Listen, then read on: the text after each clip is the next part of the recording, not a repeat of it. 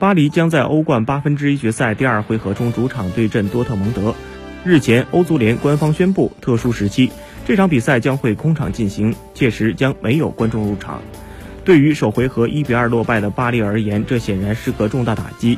媒体指出，在经济方面，巴黎光门票收入就会损失四百四十万英镑，而且没有主场球迷的支持，巴黎的逆转之旅显然要艰难许多了。巴黎的另一大麻烦则是姆巴佩生病了。当地时间本周一，姆巴佩因为咽喉疼痛而缺席训练。在目前这样的特殊时期，姆巴佩的这次生病令人相当担忧。